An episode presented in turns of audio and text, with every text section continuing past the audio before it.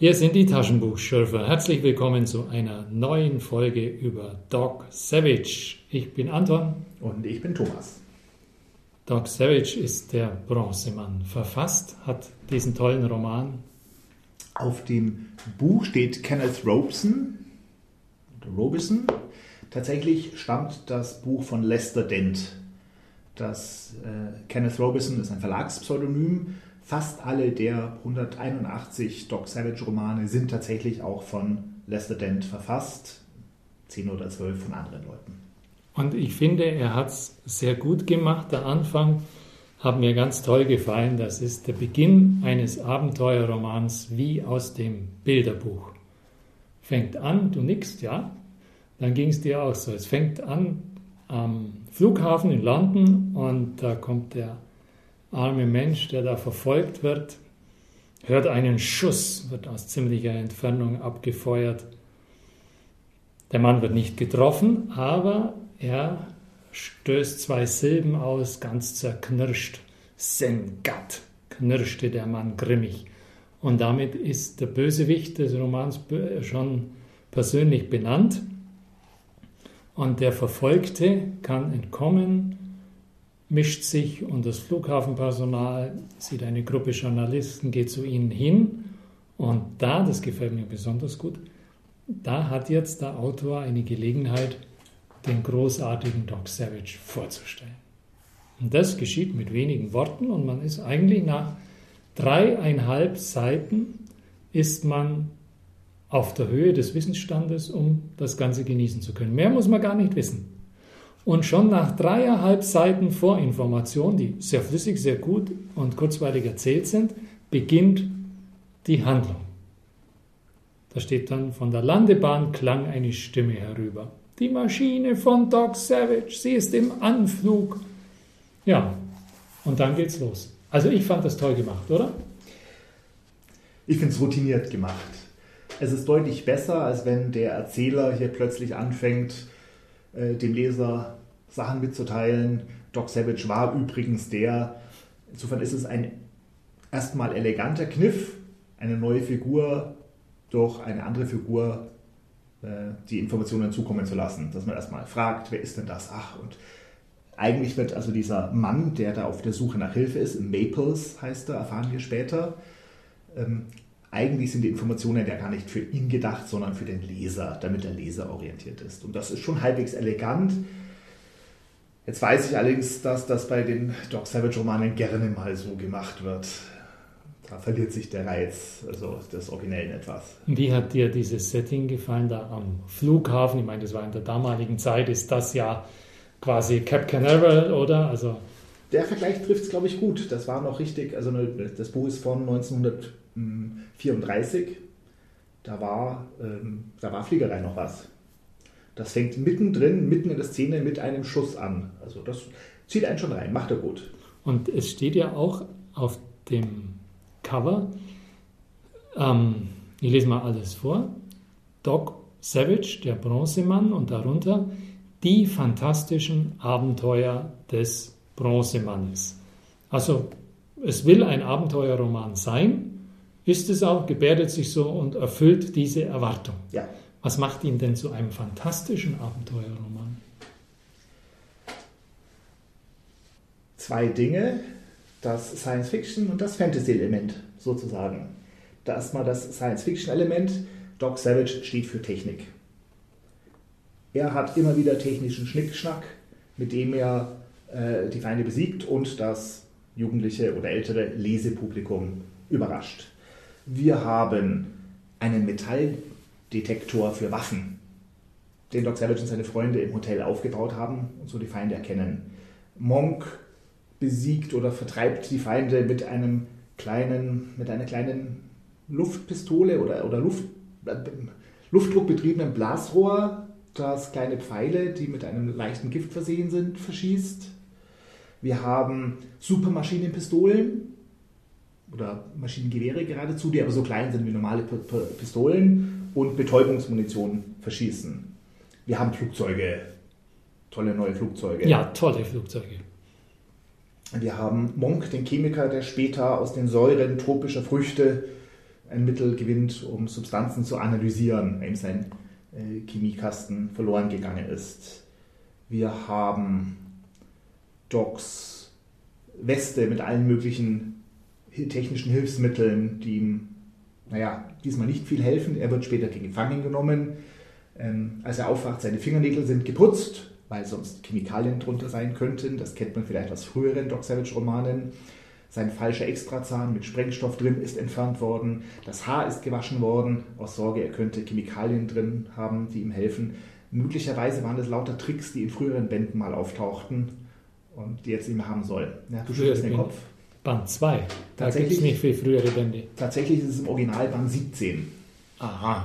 Deswegen wird, als uns der Bronzemann am Flughafen am Anfang vorgestellt wird, da wird auch erwähnt, äh, dass der neulich bei einer Revolution auf dem Balkan ähm, ah, das ist dann eine Vorgeschichte. Das ist tatsächlich Band 16, der vorhergehende Band, der in der deutschen Reihenfolge irgendwann sehr viel später erst erscheinen wird.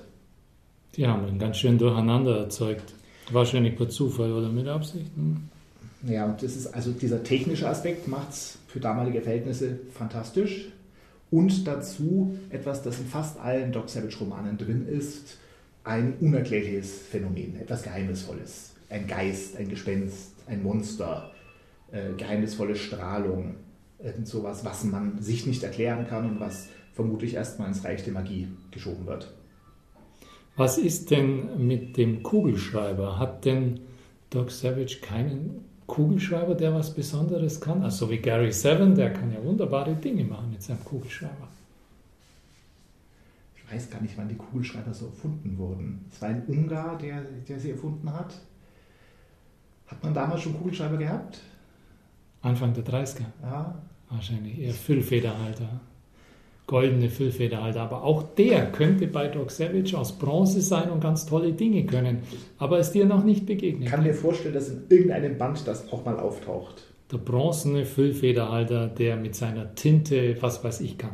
Okay, genug, so viel dazu. Ähm, die Geschichte heißt ja drei schwarze Schlüssel. Hat dich dieser Titel für die Geschichte auch an Charlie Chan erinnert? Äh, überhaupt nicht. Ich habe die, hab die englische Ausgabe gelesen und da heißt sie äh, Der tausendköpfige Mann, The Thousand-Headed Man. Dieser blöde Kerl da, der am Ende, also ich fand das ja, also was sollte denn dieser, man muss erst mal erklären, was es ist. Also es ist ein Wesen mit vielen, vielen Köpfen, kleinen und großen, alle haben Augen. Und der läuft umeinander mit einem äh, Edelstein einem Lendenschurz aus Edelstein. Also was ist denn das für eine bescheuert blöde Idee? Also Entschuldigung. Der hat nichts an als ein Lendenschurz aus Edelsteinen. Was soll da beim Leser erzeugt werden? Ich komme da nicht drauf. Der Leser soll unterhalten werden. Ähm, naja, vielleicht sollten wir mal erklären, wie, wie die Handlung überhaupt ist. Ganz kurz ein Abriss auf einmal. Bitte.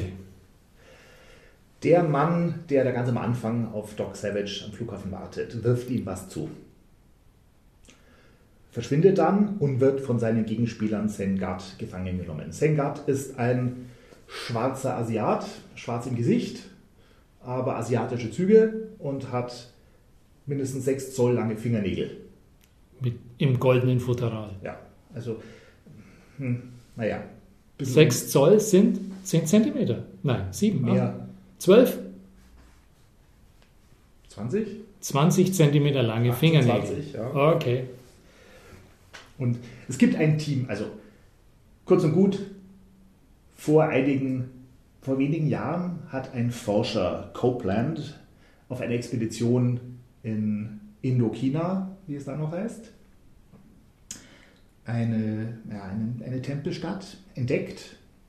Und dann gab es da Probleme. Der ist gefangen genommen worden, konnte gerade noch flüchten. Ein paar Leute sind dort geblieben. Er und seine Frau konnten flüchten.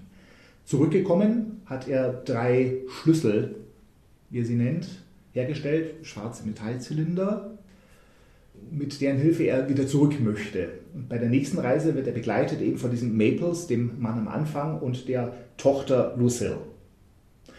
Beim zweiten Mal werden sie aber schon wieder in Indokina gefangen genommen. Diesmal entkommen, glaube ich, nur Lucille und Maples. Und auf der Flucht ähm, kriegt dieser Sengat das mit. Es gibt unglaubliche Schätze in dieser Tempelstadt, um die geht's. Also Sengard jagt hinter diesen magischen Schlüsseln hinterher, die ja, nimmt mal den einen, mal den anderen gefangen und Doc Savage befreit mal sie und dann wieder nicht und das ist ein buntes Hin und Her und am Ende hat Sengard Lucille Copeland und Maples in seiner Gewalt, indem sie einen Doppelgänger des Helden Monk arrangiert haben und mit die, die, das Team fliegt Richtung Indokina, verfolgt von Doc Savage und der Truppe. Einen technischen Schnickschnack habe ich noch von vorhin. Ja. Das ist nicht sehr fantastisch, aber immerhin. Savage entkommt einmal mithilfe eines Gegenstandes, den er auch immer, also in diesem Buch immer, sonst nie bei sich trägt. Ein bronzefarbener Luftballon, der aufgeblasen genau die Form seines Kopfes hat. Nee, oh, ist das witzig. Schlau gemacht. Hast du die englischen Originale wie weit gelesen, wenn man fragen darf? Alle? Alle. Alle gelesen. Hat das einen gewissen Informationsvorsprung? Ich glaube, ich habe die ersten, ein Großteil der ersten 90 Bände nur auf Deutsch gelesen tatsächlich. Ein bisschen was auf Englisch und lese jetzt wieder auf Englisch und die anderen 90 auf Englisch. Ich war jung, ich hatte Zeit. In Indokina stoßen Doc Savage äh, und seine Freunde auf eine Pagode, wie es zumindest bei mir auf, in der englischen Version heißt. Ein Tempel, ein Tempel der Hände. Ist, glaube ich, der erste, auf den sie stoßen. Sämtliche Dekorationen, alle Motive, alles Hände verschiedener Form. Später gibt es dann auch noch einen Tempel der Füße, der nur aus Füßen besteht. Und wir nähern uns schon den wichtigeren Körperteilen. Höhepunkt wird ein, ja, ein Monster sein, das tausend Köpfe hat. Oder so heißt es zumindest. Davon erzählt Lucille äh, Copeland, die auch in Indokina mal gefangen ist und mal wieder flüchtet und dann wieder gefangen wird. Und zwar entweder von den geheimnisvollen Leuten in der Tempelstadt oder von Sengat und seinen Schurken. Hintergrund, manchmal hört man ein geheimnisvolles Geräusch und danach wird man ja, nicht bewusstlos, betäubt, verliert die Orientierung, verliert die Erinnerung, rennt panisch davon. Irgendetwas scheinbar Übernatürliches. Und das ist eben dieses fantastische Element, geht davor. Und in fast allen Doc Savage-Romanen entpuppt sich das Übernatürliche danach als gar natürlich und findet eine logische, naturwissenschaftliche Erklärung. Ein hautfarbener Anzug, auf den die Köpfe, die bemalten Holzköpfe genäht waren. Ja, und dazu diese geheimnisvolle Droge, der man dann, oder dieses Gift, dem man ausgesetzt ist, dann glaubt man schon, dass dieser naja, Mensch mit, mit den aufgenähten Köpfen, aufgenähten Extraköpfen ein echter tausendköpfiger Mann ist. Dieses, dieses Gift entschuldigt vieles. Na gut. Also ich glaube, das Ziel war, etwas möglichst Bizarres zu präsentieren. Mhm. Ähm, Juwelenbesetzter Lendenschutz, jawohl. Und danach eine zufriedenstellende Erklärung dafür anbieten zu können. Die zufriedenstellende Erklärung ist dann auch, sollen wir es schon spoilern oder? Klar. Diese Eingeborenen der Tempelstadt, die gar nicht die Erbauer der Tempelstadt sind, sondern die ursprünglichen Erbauer irgendwann mal vertrieben haben, züchten seit Jahrhunderten Kobras. Giftige Kobras. Und anscheinend gab es da zur Zeit des Romans Diskussion darüber, können Kobras ihr Gift spucken? Habe ich noch nie davon gehört, aber die stellen das so dar, als wäre das eine, ein, ein bekannter Mythos damals. Nein, auch diese Kobras können ihr Gift nicht wirklich spucken, aber so in einer Art gasförmigen Wolke um sich herum ausbreiten. Und wer in diese Giftwolke gerät, äh, der wird für eine kurze Zeit wahnsinnig. Und das ist äh, das Geheimnis hinter diesen, ja, den, den geheimnisvollen Knistern, Knastern, dem Geräusch, das kommt, wenn die Schlangen sich nähern und der Wahnsinn, der dann um sich greift. Die Eingeborenen selber sind immun, weil sie, also relativ immun, weil sie sich daran gewöhnt haben, wie auch immer. Ja.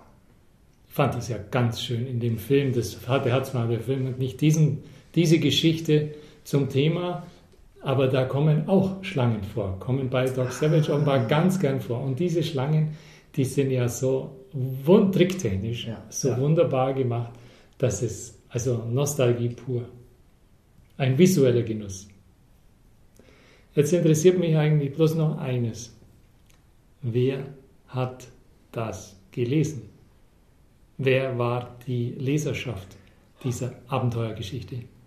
Ich schätze mal zum Großteil zwölfjährige Jungs. In 30er Jahren. Bis hin zu erwachsenen Männern. Also Jugendliche haben sowas in den 30er Jahren gelesen. Ich weiß es nicht. Ich weiß es doch nicht.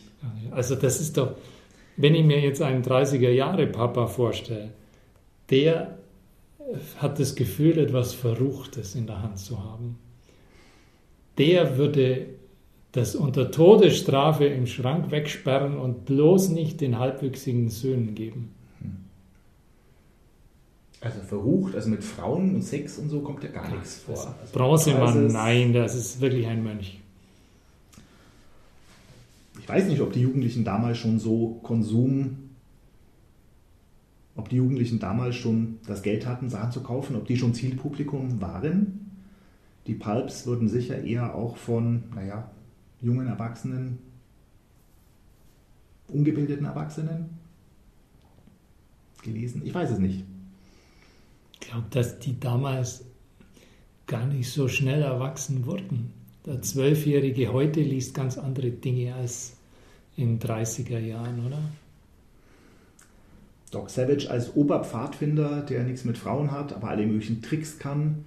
Und in den äh, Original-Pulps waren dann später auch Tricks zur Selbstverteidigung, äh, Judo-Griffe und das Training, wie man sich selbst ohne, ohne Geräte durch gewisse Übungen seine Muskeln trainieren kann. Das klingt schon so nach jugendlichem Zielpublikum. Stimmt.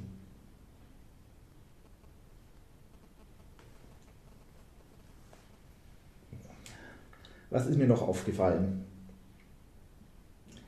Als sie diese Pagode, die erste Pagode betreten, wollen sie erstmal herausfinden, ob es da Geheimgänge gibt. Sie haben einen Archäologen dabei und einen Geologen. Wie findet man das heraus? Naja, sie haben auch Sprengstoffstangen dabei, platzieren die strategisch und sprengen erstmal ein bisschen rum und sehen dann schon, ob es Geheimgänge gibt. Super. Äh, sehr naive Vorstellung von Archäologie. Dann Sam Gatt, der Schurke und sein Team unterhalten sich in der englischen Fassung in einem furchtbar rassistischen Pidgin-Englisch. Ja? Ja. Die, das kann man so da studieren. Ja. Dieses Pidgin, wirklich. Ja. Ich weiß nicht, ich, wie sie das auf Deutsch gemacht haben, das kann man fast nicht übersetzen. Valley Solly Him Belong to. Wahnsinn. Ganz, ganz schlimm. Das konnte der, wie hieß er, der Kenneth, der hieß. Wie hieß der ähm, Autor? Robeson, also Nein, Lester Dent. Lester Dent konnte das. Warum konnte der das? Also ich weiß nicht, ob das ein echtes Pidgin war. Das ist zumindest das Klischee. Also, Pidgin, okay. Pidgin gibt es ja viel, viel verschiedenste Viele, ja. Dialekte. Das einzige weiß, dieses Belong als ach, Präposition, was weiß ich, was es genau war. Mhm. Das kenne ich schon aus einigen Pidgin-Dialekten. Aber ob die Chinesen also wirklich Valley Solly sagen, weil sie keiner aussprechen, das, das dürfte nicht stimmen. Das dürfte also ein sehr, sehr erfundenes Pidgin gewesen sein. Aber er spricht für einen kreativen Autor. Ja. Es geht natürlich gut aus. Ach so. ähm, die Bösen sterben, nicht durch die Hand von Doc Savage. Niemals. Aber sie sterben, ist doch eigene Schuld. Äh, die Helden entkommen mit einem Haufen Gold und Juwelen und die werden am Schluss gerecht aufgeteilt. Ein Teil für Schulen und Krankenhäuser in Indochina. Und der Rest macht man für diese dann, für gemeinnützige Zwecke. Aber. Mhm. Und ähm, ein Teil für diese Lucille Copeland und ihre Familie, Maples. Und was antwortet der Oberpfadfinder, wenn man ihn fragt, und was springt für Sie dabei heraus, Doc? Fragezeichen. Der Bronzemann lächelte. Weißt du noch, was er sagt? Mhm. Ob Sie es glauben oder nicht, uns genügt. Na, weißt du das? ja, genau. Uns genügt die Freude an solchen Abenteuern. Ein echter Held. Das ist ein echter Held. Wie üblich, glaube ich, tut sein Team nicht viel, um die lassen sich mal gefangen nehmen und hängen im Hintergrund rum, aber so richtig nötig für die Handlung sind sie jetzt eigentlich nicht.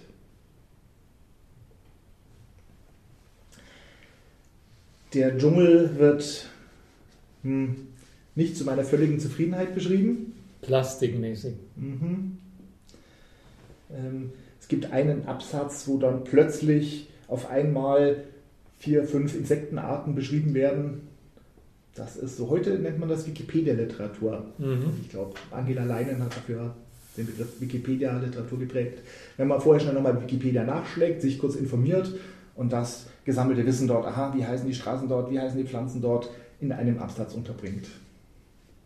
Wikipedia gab es damals nicht und er hat sicher gut recherchiert, aber es kommt schon sehr geballt. Und die Stadt selber ist jetzt auch nicht gut beschrieben. Darauf kam es ihm offensichtlich gar nicht an. Insgesamt war es leicht zu lesen, nicht unvergnüglich, aber mir noch nicht übertrieben genug. Also, wenn schon Abenteuerroman, wie heißt es vorne? Wenn schon fantastische Abenteuer, dann vielleicht noch einen Tick fantastischer. Naja, das geht im Kopf des Lesers ja weiter. Nach so viel grünem Dschungel ist der Oberpfadfinder jetzt wieder zu Hause und liegt in seinem Bronzebettchen mit Bronzebettwäsche in einem Bronzepalast. Also, was will man mehr? Ich fand's lustig. Bis zum nächsten Mal. Ich war Anton. Tschüss. Tschüss.